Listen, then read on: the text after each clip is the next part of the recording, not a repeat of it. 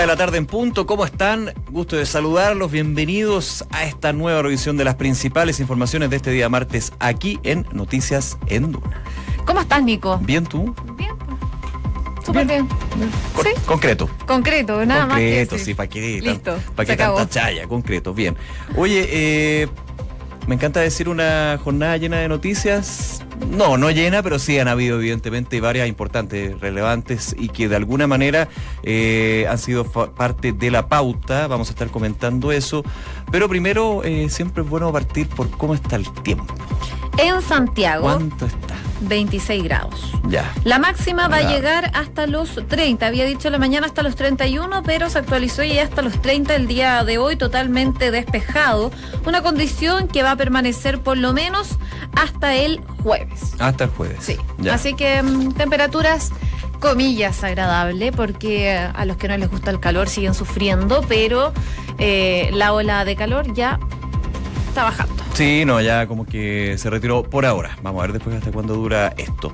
Oye, eh, noticias eh, con respecto a las eh, visitas que está realizando el presidente Sebastián Piñera. De hecho, va a iniciar una gira de tres días a las regiones del Ñuble, Bío Bío y también los ríos. Eh, Distintas actividades, por principalmente enfocado también en lo que han sido las emergencias, los incendios forestales que han estado preocupando durante todo este verano. Ya hay varios, muchos focos de hecho que están controlados, pero algunos que todavía no están extintos y eso evidentemente sigue preocupando a las autoridades. En este caso, vamos a estar comentando un poquito de eso aquí en Noticias Ende.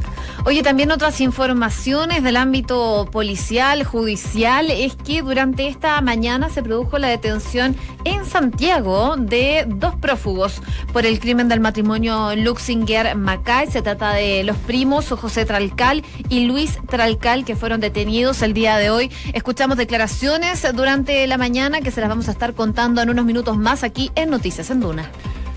También eh, el gobierno se defendió ante las críticas por el plan retorno. De- recordemos que el día de hoy se dio otra etapa, fueron 100 ciudadanos haitianos que regresaron a Puerto Príncipe y eh, de alguna manera también vuelve la defensa por parte del gobierno a las críticas que se han hecho sobre este tema. De hecho, se decía, eh, se aseguró que Chile es humanitario con Venezuela y Haití y agrega que también se está apoyando a los ciudadanos de ambas naciones. Claro, porque también la situación de Haití, que siempre ha sido compleja, siempre, hace muchos años, recordemos también cuando Chile, eh, cuando nosotros los chilenos conocíamos bastante más Haití con las fuerzas de- del ejército que llegaron para allá, eh, hay una situación política y social súper, súper delicada, por lo cual también la duda era por qué le están dando la, le están de, de alguna de alguna manera les, se están llevando a los haitianos a un país donde claramente no van a tener las situaciones. Vamos a estar comentando porque también estuvimos conversando durante la mañana varios aspectos de ese punto. Y en el ámbito internacional, por supuesto, sigue haciendo noticia constantemente Venezuela, pero también yo les quería mm, contar, si nos alcanza el tiempo, lo que está pasando con el Brexit, porque hay hartas novedades al respecto. Está difícil ese- esa separación slash divorcio. Así es. Una de la tarde con cuatro minutos. Vamos entonces de inmediato con los titulares aquí en Noticias en Duna. Hoy en la tarde, el presidente Sebastián Piñera va a iniciar una gira de tres días a Ñuble, Bío Bío y Los Ríos para realizar diversas actividades en la zona sur del país. Sumando este viaje, el mandatario totaliza visitas a 10 regiones en estos dos meses del 2019. Se espera que tenga variadas actividades durante estos tres días. Una de ellas es una reunión de coordinación regional en Chillán, así como también se espera que conmemore los nueve años del 27F en Concepción. El ministro del Interior destacó la acción de inteligencia en la detención de los dos prófugos por el crimen del matrimonio Luxinger-Macay. Andrés Chadwick aseguró que los aprendidos por la Policía de Investigaciones serán trasladados hoy a la Araucanía. Ambos fueron condenados a 18 años de cárcel en octubre pasado. La información que tenemos es que hoy día en la tarde eh, estarán ya en la Araucanía para efectos de eh, las audiencias y eh, los correspondientes traspasos a las unidades penales. En este caso eh, ya no queda eh, ningún tipo de recurso judicial porque la condena está a firme, como decimos. O sea, se, ha sido este caso largamente eh, tramitado y revisado en todas las instancias judiciales, incluyendo la Corte Suprema. Por su parte, Jorge Luxinger, hijo del matrimonio que falleció en el año 2013, aseguró que hay un grupo de apoyo que encubre a los condenados que se encontraban prófugos. Además, señaló que la atención de la familia está en la posibilidad de iniciar un proceso en contra de otros presuntos involucrados en este incendio que terminó con la vida de sus padres en el año 2013.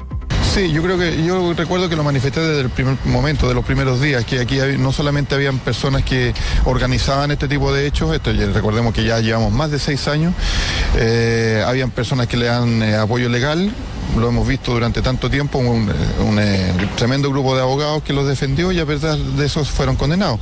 Y después, eh, como lo manifesté en su momento, eh, hay un grupo de apoyo que los encubre o, les da cobijo después de que han sido condenados. Y es por eso que ellos estaban viviendo los dos juntos en Santiago en, una casa que entiendo que los detuvieron la cisterna. Ya le contábamos, el gobierno se defendió ante las críticas por el plan retorno humanitario, antes de que partiera el sexto avión de Santiago a Puerto Príncipe con 185 personas a bordo. El asesor jurídico de migración del Ministerio del Interior, Mijael Bonito, aseguró que Chile es humanitario con Venezuela y Haití. Y agregó que se está apoyando a los ciudadanos de ambas, de ambas naciones. La ex nueva mayoría descartó una primera reunión legislativa con el Frente Amplio. Esto debido a la ofensiva del conglomerado de romper el pacto administrativo de la Cámara de Diputados que fue acordado con la oposición. Y la Oficina Nacional de Emergencias eh, señaló que se registraron un total de 60 incendios forestales a nivel nacional. De ellos, 18 se encuentran activos y 39 están controlados. Por esa razón, el organismo mantiene alerta roja para las comunas de Pudahuel y Curacaví, en la región metropolitana, Paredones, en la región de O'Higgins, y en la provincia de Capitán Prat, en la región de Aysén. Y el próximo 28 de febrero finaliza el plazo para unirse a la demanda colectiva en contra de Apple. En total, ya van más de 160 mil personas que se han inscrito para tomar acción legal por esta llamada obsolescencia programada. Una de la tarde con siete minutos vamos entonces con las principales informaciones de esta jornada. José Tralcal Coche y Luis Tralcal Quidel fueron detenidos hoy en Santiago en una propiedad donde se encontraban hace varios meses prófugos eh, luego de las condenas por eh, el caso de la muerte del matrimonio Luxinger Macay en la Araucanía. Se encontraban prófugos desde junio y octubre del año pasado respectivamente y habían sido condenados a estos 18 años de cárcel por la muerte del matrimonio. En el caso de Tralcal Coche desde junio del año pasado, en el caso de Tralcal Quidel desde octubre del año pasado y eso es justamente lo que había generado bastantes críticas desde los familiares del de, matrimonio Luxinger Macay y también del del Ministerio del Interior con respecto a que habían sido, que estaban prófugos, evidentemente no se había eh, tenido ninguna información y por eso se destaca también desde eh, la cartera de Interior, como escuchábamos al ministro Andrés Chadwick, la inteligencia para lograr encontrar a estos dos prófugos. Como decía, fuentes de la investigación señalaron que ambos fueron encontrados en un domicilio de la capital viviendo juntos, siendo aprendidos durante las últimas horas por la Brigada de Investigaciones de la policiales especiales. Bueno, ¿qué es lo que se viene ahora? Habló el em, fiscal regional subrogante de la Araucanía, quien informó que el procedimiento normal es que sea controlada su detención en tribunales de garantía y luego sean puestos a disposición de gendarmería para el cumplimiento efectivo de esta condena que eh, ya fue impuesta por tribunales. Ellos se encontraban prófugos. También el fiscal subrogante de la Araucanía recordó que respecto de eh, las tres personas que están imputadas en esta causa, se había interpuesto puesto un recurso de nulidad por las defensas, el que fue revisado por la Corte Suprema y aunque recalificó el crimen como no terrorista, igualmente estos imputados fueron condenados por este mm, delito previamente señalado, este delito, este mm, incendio que afectó a esta casa del matrimonio de los agricultores Luxinger Mapcay en enero del año 2013 y eh, fallecieron producto de este incendio, un hecho que por supuesto conmovió mucho en su momento y que por supuesto sigue generando gran conmoción lo que se generó por este incendio y que resultó con la muerte de estas dos personas. Claro, es un caso simbólico con respecto a lo que ha sido la violencia en la Araucanía y por supuesto también tiene todo este tinte de que estaban prófugos. De hecho, habló durante la mañana Jorge Luxinger Macay, hijo del matrimonio Luxinger Macay, decía lo siguiente, después de la impotencia de que no fueran encarcelados al momento de ratificarse la condena, que allá hay ciertas dudas con respecto a por qué el encarcelamiento no fue inmediato, a medida que pasaba el tiempo no iba perdiendo la esperanza. Había versiones que estaban fuera del país, fuera de la región. Lo que esperamos es que cumplan la condena. Dijo además, hay otra línea de investigación, hay otros nombres, espero que la PDI y la Fiscalía estén investigando y den con otros participantes, decía entonces, eh, con alivio, lo señalaba el hijo del matrimonio Luxinger-Macay, Jorge Luxinger-Macay. Una con 10 eh, minutos, eh, ya se cumple un mes desde que la línea 3 está funcionando. Ya hay números de los que queremos hablar con el eh, director de Metro, Luis de Granch, que ya está al teléfono. ¿Cómo está? Muy buenas tardes. Hola, ¿qué tal? Muy buenas tardes. Hola, muy buenas tardes, Luis. A ver, ¿cómo es el balance? Usted me va a decir positivo, de todas maneras, pero en términos de afluencia, en términos también de eh, cómo lo ha, eh, cómo ha sido la recepción de los usuarios. ¿Qué significa esta línea 3 ya a un mes de que haya eh, comenzado sus operaciones? Mira, yo creo que hay básicamente como tres dimensiones en las que uno podría evaluar este primer mes de funcionamiento. El primero es, a nivel de oferta, cómo se han comportado los trenes, la calidad de servicio, y yo creo que ha sido muy, muy positivo estamos sobre el 98% de cumplimiento de la frecuencia, eh, el, nivel de ocupación dentro de los trenes ha sido súper bueno, la gente viaja muy cómoda, el aire acondicionado ha funcionado bien. Eh, desde el punto de vista de demanda, los pasajeros se han adaptado rápidamente, están usando las máquinas automáticas para cargar los medios de pago, eh, el ahorro de tiempo ha sido pero brutal, brutal, o sea, hasta un 70% casi de, ahorro de tiempo, entonces la, la gente está tremendamente contenta y, por último, la tercera dimensión es de eh, la recuperación de espacios públicos que ha permitido este proyecto. También uno ve, por ejemplo, cómo quedó la Plaza Chacabuco ahí en Independencia, que quedó preciosa. Acabamos de entregar, ¿cierto?, este fin de semana Universidad de Chile, el acceso al, Paseo Ahumada, que también quedó de súper buen estándar, eh, el Parque Almagro y muchos otros lugares. Por lo tanto, en esas tres dimensiones, eh, si bien es perfectible, por supuesto, está, estamos muy muy conformes y los pasajeros así también lo, han manifestado. ¿Y en qué es perfectible? A ver, vamos a eso. Por ejemplo, todavía falta entregar en Universidad de Chile también el, tramo sur, el acceso sur por Arturo Prat, no lo hemos entregado todavía, entonces ahí nos tenemos tenemos ese tema pendiente. Por ejemplo, también en, en Plaza Chacabuco, los árboles que plantamos están muy jóvenes, todavía tienen que seguir creciendo, ¿cierto? Cosas de ese tipo. Falta, por ejemplo, la estación de Los Libertadores, la, estación de intercambio modal, ¿cierto? Que va a ayudar bastante ahí. Hay, hay cosas que vamos a seguir avanzando porque Metro cada vez tiene un protagonismo mayor, no solo en materia de movilidad, sino también en lo que es el desarrollo, el diseño y el hacer ciudad. ¿Cuáles son las principales estaciones que están eh, concentrando mayor cantidad de gente? Em, bueno, lleva un mes de funcionamiento. ¿Qué puede generar eso, finalmente, la concentración de personas, si se han generado problemas o no en, esto, en este poco tiempo que lleva funcionando la línea 3? dentro del metro, pese a que han habido, afluencias importantes, el diseño tanto de las estaciones como de, de la oferta de la frecuencia de trenes está muy a sobrecapacidad todavía.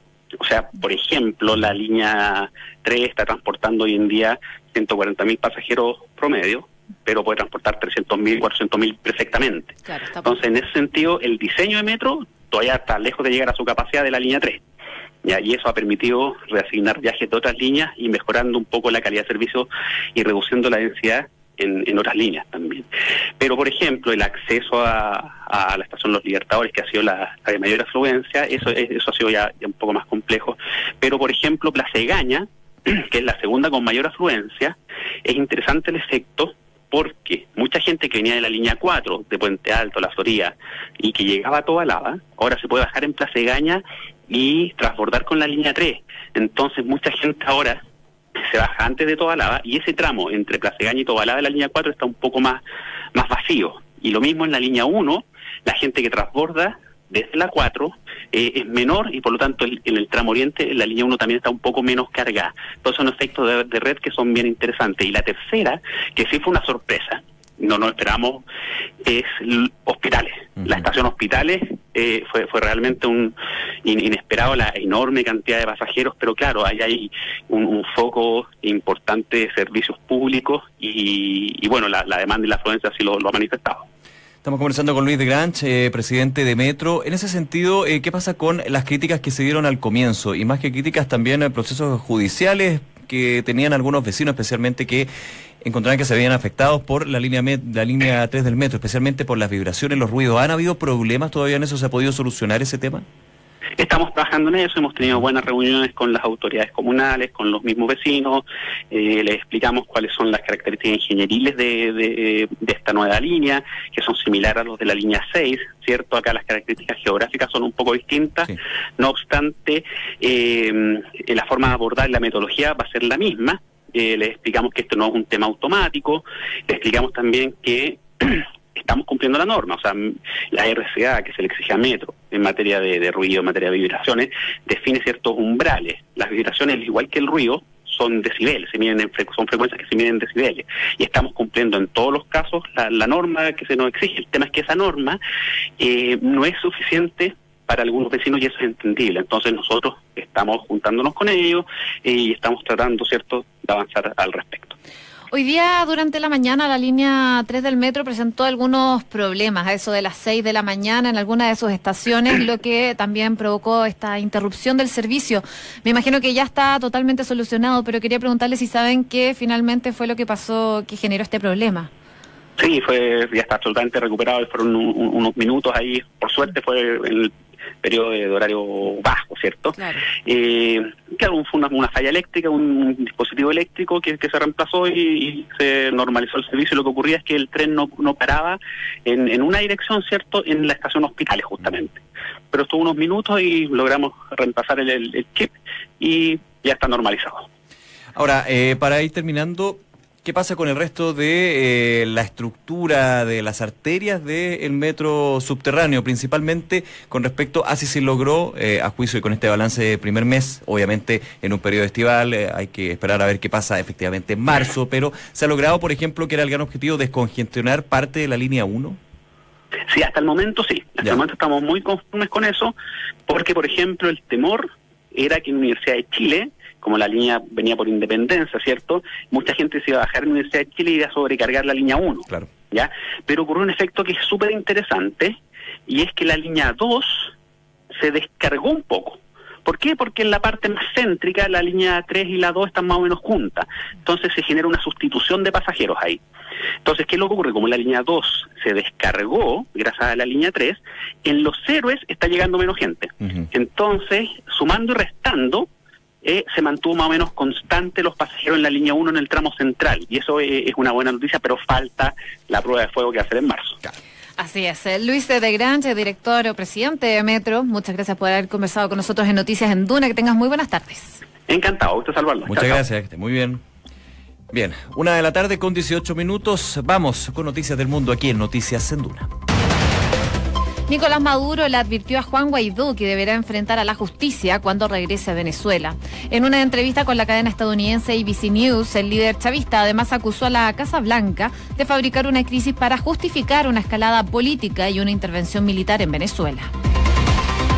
Un equipo de Univisión fue detenido tras una entrevista realizada a Nicolás Maduro. Durante la cita, el equipo periodístico le mostró al mandatario una serie de videos e imágenes de un grupo de venezolanos comiendo basura.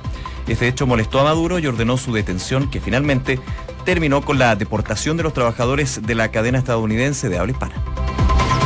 El Consejo de Seguridad de la ONU se reunirá hoy para abordar la crisis en Venezuela. Será una sesión a puerta abierta que comenzará a las 15 horas hora local, según indicó la presidencia de turno del órgano, que mm, este mes ocupa Guinea Ecuatorial el 26 de febrero de 2019. Mike Pence anunció que Estados Unidos destinará otros 56 millones de dólares en ayuda a Venezuela, pese a la brutalidad del régimen de Nicolás Maduro, dijo. El vicepresidente norteamericano aseguró además que los esfuerzos de Washington para ayudar al pueblo venezolano no van a cesar. Y el Papa Francisco confirmó la prohibición de manera cautelar de ejercicio público y del ministerio sacerdotal y el contacto en cualquier modo y forma con menores de edad al cardenal George Pell. El religioso enfrenta a una cadena de unos 10 años de cárcel tras ser condenado por abuso sexual a menores.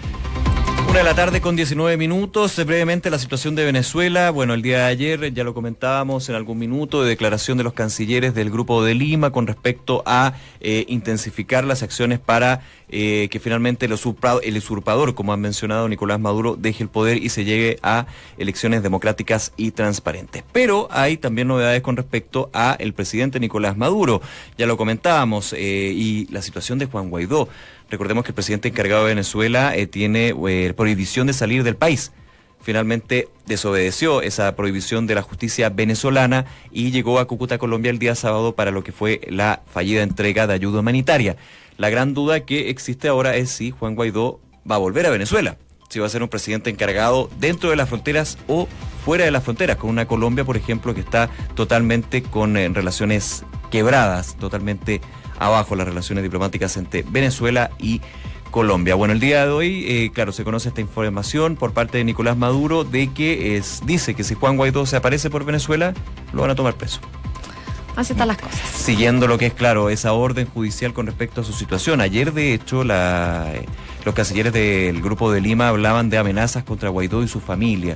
Y de alguna manera también eso podría marcar un punto de inflexión. Así que está bien tenso la situación de Guaidó mismo con respecto a si volverá o no. Todavía no hay claridad. No ha hablado él con respecto a su situación. Muchos dicen que podría, así como eh, escondido, salió de Venezuela, podría también ingresar, pero el eh, presidente del gobierno, Nicolás Maduro, ya dijo que si vuelve va a tomar represalias la justicia de ese país. Y se suma también lo que sucedió con el equipo de periodistas de Univisión. Le muestran un video donde hay venezolanos comiendo basura de un eh, camión de basura y al mostrarle eso el presidente Maduro se enoja, se va y los toman retenidos, dirán algunos, pero finalmente es detenido en el Palacio de Miraflores, algo que pasó también, eh, recordemos, con los el equipo de periodistas de Televisión Nacional y no solamente, con otros también que han sido retenidos, que es el concepto que se utiliza en estas ocasiones, pero cuando estás más de 8, 9 horas y no te dicen qué va a pasar contigo y finalmente te deportan, tiene otro nombre. Una con 22, me quería quedar también unos minutos en lo que está pasando en Reino Unido con el Brexit, porque Jeremy Corbyn, del Partido Laborista, ha dado su brazo a torcer de alguna forma en cuanto a esta petición de que se realice un segundo referéndum sobre el Brexit en Reino Unido. Se va a traducir en una moción que va a ser presentada en la Cámara de los Comunes eh, durante esta semana y Corbyn así aleja de alguna forma esta sombra de posibles nuevas dimisiones dentro de su partido porque lo, lo contamos aquí en Noticias en Duna la semana pasada. Varios eh, diputados están yendo del partido para formar un nuevo conglomerado político porque no están de acuerdo en la forma en que Jeremy Corbyn ha llevado el liderazgo del Partido Laborista. Vamos a ver qué pasa con esta situación que se va a presentar durante esta semana en la Cámara de Diputados, en el fondo en la Cámara de los Comunes en Reino Unido, con esta petición de que se celebre un segundo referéndum. No está fácil porque eh, también se está pidiendo que se aplace la fecha límite para el Brexit. Las las situaciones que se están generando no son para nada fáciles en relación al Brexit, cada vez se complica un poco más, pero ahora se sabe que Theresa May está cediendo y está abriendo las puertas a una nueva prórroga a esta fecha del Brexit, que tiene como fecha límite el 29 de marzo de este año, eh, y se espera que la primera ministra acate lo que decía el Parlamento si su plan vuelve a ser rechazado. Recordemos que durante, eh, en enero creo que fue, a mediados de enero, se rechazó este acuerdo al que había llegado Theresa May con Bruselas para la salida de Reino Unido. Desde Bruselas han sido bien categóricos en decir que no van a haber nuevas negociaciones. En algún momento se abrió un poquito la esperanza. Pero pero fue mínima y se... Así, rápidamente fue. Y de hecho, eh, Theresa May, la primera ministra, ofrece al Parlamento británico postergar el Brexit si no se llega a acuerdo. El tema es, tú puedes llegar a, ese punto con el Parlamento británico. Pero ¿qué pasa con la Unión Europea? Ellos, ellos sí que han sido súper duros. A ver, si usted se quiere ir, perfecto. Conversemos las condiciones, no hay problema. Si no me firma el acuerdo, no hay acuerdo y usted se va igual. O sea, ahí está también la gran complicación. Eh, la invitación en Duna.cl, eh, en Duna. De hecho, estuvimos conversando con Sebastián Rivas de la tercera.com, nos metimos de lleno al tema del Brexit, quiénes son los ganadores, los perdedores, un caso que está súper difícil. De hecho, podrían haber esta votación en el Congreso el 13 de marzo y este divorcio ya definitivo es el 29. No queda nada. O sea, el, 20 el 23, perdón, ¿no? no, el 29. El 29, sí, estaba bien. El 29. 29, o sea, imagínate, es nada. Así que vamos a ver qué pasa con eso. Una de la tarde con 24 minutos, noticias del deporte. Pero malas noticias para la raqueta número uno del país. Nicolás Yarri sigue con su mala racha y cayó en el debut en dobles del ATP de Acapulco. El chileno que hacía dobles con el italiano Andrea Seppi perdió ante la dupla compuesta por los colombianos Robert Farah y Juan Cabal. Esta noche a las 22.30 horas de Chile debuta en singles eh, con el australiano Alex de Minaur. Entonces yo te doy una buena noticia para Gracias. compensar. Porque el técnico del Manchester United anunció que el delantero chileno Alexis Sánchez será titular mañana ante Crystal Palace por la vigésima octava fecha de la Liga de Inglaterra.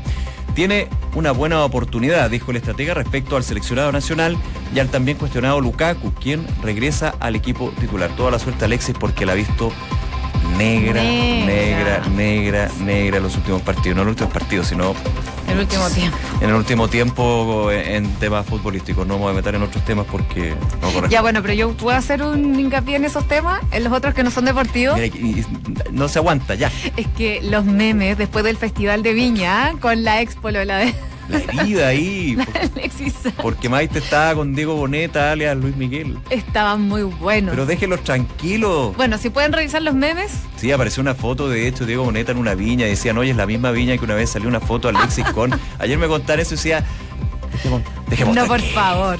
Pero igual es sabroso. De todas maneras.